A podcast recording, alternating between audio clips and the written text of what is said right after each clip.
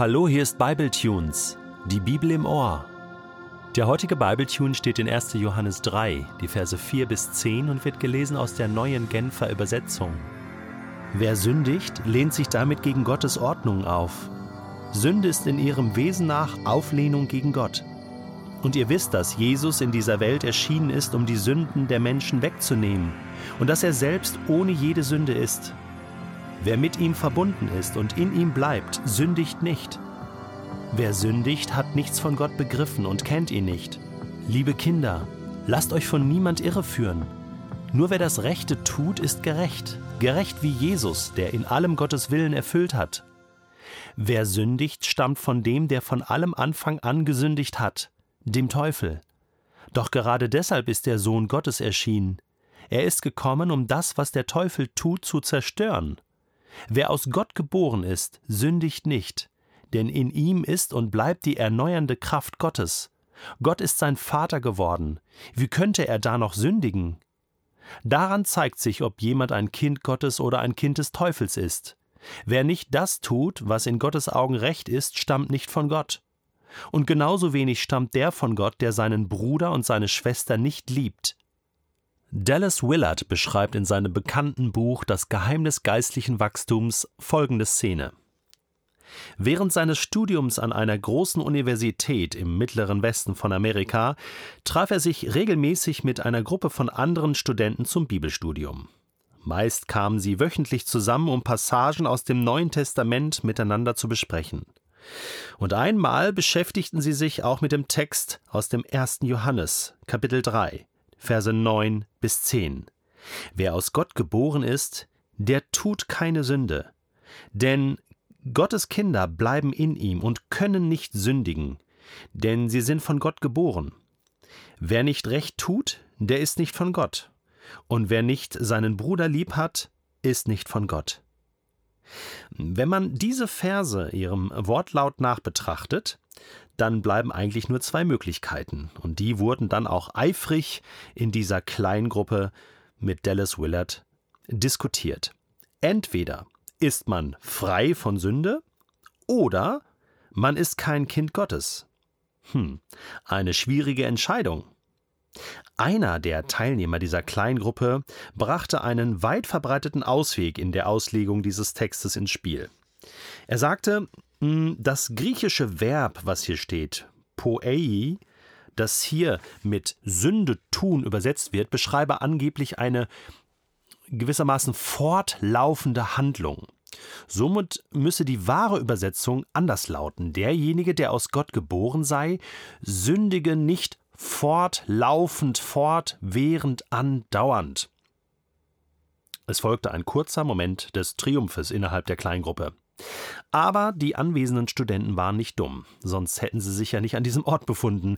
Sehr schnell kam der Einwand, dass selbst die gottlosesten Menschen auch nicht fortwährend und fortlaufend sündigen. Auch sie haben ja ihre lichten Momente. Wie konnte dann die Tat Tatsache, dass ein Mensch nicht ununterbrochen sündigt, ein Beweis seiner Gotteskindschaft sein? Ja, wird denn ein Mensch, der den Sohn Gottes anerkennt, am Dienstag, Donnerstag und Samstag nicht sündigen, dafür aber am Montag, Mittwoch und Freitag? Könnte man äh, nicht alle zehn Jahre einen Mord begehen? Ist das dann auch nicht fortlaufend und fortwährend? Die Diskussion wurde immer hitziger, und schon bald wurde allen klar, in unserem Herzen glauben wir, dass wir Jesus nachfolgen und ihm ähnlich sein sollten. Doch nur wenige von uns, wenn überhaupt irgendjemand, hat eine Vorstellung davon, wie sich dieser Anspruch verwirklichen lässt. Wir sehen uns völlig außerstande, mit den Mitteln, die wir kennen und die uns zur Verfügung stehen, einen derart hohen Standard zu erreichen. Tja, da sind wir in einem Dilemma gefangen. Wenn ich meinen Freunden eines Tages verkünden würde, dass ich beschlossen hätte, mit dem Sündigen aufzuhören, und nun in ein Entwicklungsstadium vorstoßen werde, wo ich Jesus in allem fehlerlos nachfolgen würde, dann würde ich bestenfalls verwundertes Kopfschütteln ernten, und manch einer wäre sicherlich zutiefst schockiert und besorgt. Ich würde mir einige verärgerte Kommentare anhören müssen. Was denkst du, wer du bist? Bist du jetzt ein Heiliger oder was? Andere würden sich ihren Teil denken. Würde ich dagegen erklären, dass ich keinerlei Absicht hätte, mit dem Sündigen aufzuhören und dass ich kein Interesse hätte, Jesus nachzufolgen, dann würde ich ebenso viel Empörung ernten und erregen, und dies aus, aus gutem Grund. Wie kann Jesus mein Herr sein, wenn ich gar nicht vorhabe, ihm zu gehorchen? Faktisch hieße dies nichts anderes, als dass er überhaupt nicht mein Herr ist. Dallas Willard sagt abschließend, dass ich unweigerlich eine der beiden Positionen einnehmen werde. Ich werde mich entweder ernsthaft bemühen, mit dem Sündigen aufzuhören, oder ich werde mich eben nicht bemühen. Eine dritte Alternative gibt es nicht. Ich muss mich entweder entschließen, Jesus in allem nachzufolgen, oder mich dagegen entscheiden. Aber wie kann es mir gelingen, dass ich eines von beidem ehrlich und mit ganzem Herzen tue? Das genau ist die Frage. Und ich glaube, diese Frage hat auch Johannes bewegt. Das war auch der Lebensalltag von Johannes. Und Johannes ist natürlich hier auch schwarz-weiß. Er lässt uns keine dritte Alternative. Entweder bist du aus Gott geboren, du glaubst an Jesus, folgst Jesus nach, und dann wirst du alles dran setzen, so zu leben, wie Jesus gelebt hat. Oder du tust es nicht. Und dann glaubst du nicht an Jesus und dann folgst du Jesus nicht nach und dann wirst du alles dran setzen, nicht so zu leben, wie Jesus es getan hat. Eine dritte Alternative, einen dritten Weg, so dazwischen oder eine Mischung aus beiden gibt es nicht. Denn nur der Weg mit Jesus führt wirklich zum Heil. Und wenn er mein Retter ist, dann ist er auch mein Herr. Und wenn ich erlöst bin, dann kann ich auch erlöst leben. Und wenn mir vergeben worden ist, dann kann ich aus der Vergebung heraus leben. Wir hatten ja schon die Frage geklärt in Kapitel 1, kann denn ein Christ noch sündigen? Ja, natürlich kann er noch sündigen, aber er macht es nicht extra. Er bleibt nicht da stehen, sondern er kommt immer wieder zurück zu Jesus und sagt, vergib du mir, mach du mich frei und lass du mich von neuem beginnen, dir nachzufolgen. Und jetzt geht es eben los. Und da ist dieses Buch von Dallas Willard sehr, sehr hilfreich, weil es kleinschrittig ist. Kleinschrittig.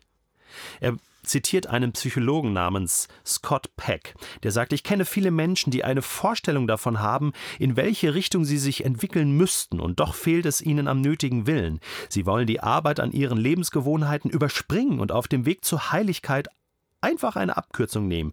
Und sie sind tatsächlich der Überzeugung, dass so etwas möglich ist. Oft versuchen sie, dem Ziel näher zu kommen, indem sie einfach bestimmte Äußerlichkeiten aus dem Leben von Heiligen imitieren.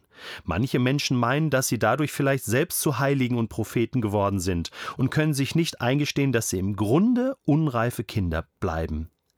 Sie weichen der schmerzlichen Erkenntnis aus, dass auch sie am Ausgangspunkt des Weges beginnen und dann Schritt für Schritt vorangehen müssen. Darum geht es also. Darum geht es auch Johannes. Folge Jesus nach. Jeden Tag ein, zwei kleine Schritte. Und wenn du gefallen bist, stehst du wieder auf und folgst Jesus weiter nach an seiner Hand. Und du hörst damit nicht auf. Und irgendwann wirst du Rückschau halten und, und merken, hey, Jesus verändert mich ja. Der Heilige Geist tut tatsächlich sein Werk in mir, obwohl ich so schwach bin. Denn der Heilige Geist in dir und mir, er ist es, der uns in das Bild von Jesus Christus verwandelt. Das ist auch einer meiner Lieblingstexte im 2. Korinther Kapitel 3, Vers 17 und 18. Da ist der Geist des Herrn und da ist Freiheit. Und wir alle sehen mit unverhülltem Gesicht die Herrlichkeit des Herrn. Wir sehen sie wie in einem Spiegel. Und indem wir das Ebenbild des Herrn anschauen, anschauen, wie Jesus ist, wird unser ganzes Wesen so umgestaltet, jeden Tag, Schritt für Schritt, Faser für Faser, dass wir ihm immer ähnlicher werden und immer mehr Anteil an seiner Herrlichkeit bekommen. Dieses oder diese Umgestaltung ist das Werk des Herrn. Sie ist das Werk seines Geistes. Das tut Gott in mir, wenn ich ihn lasse.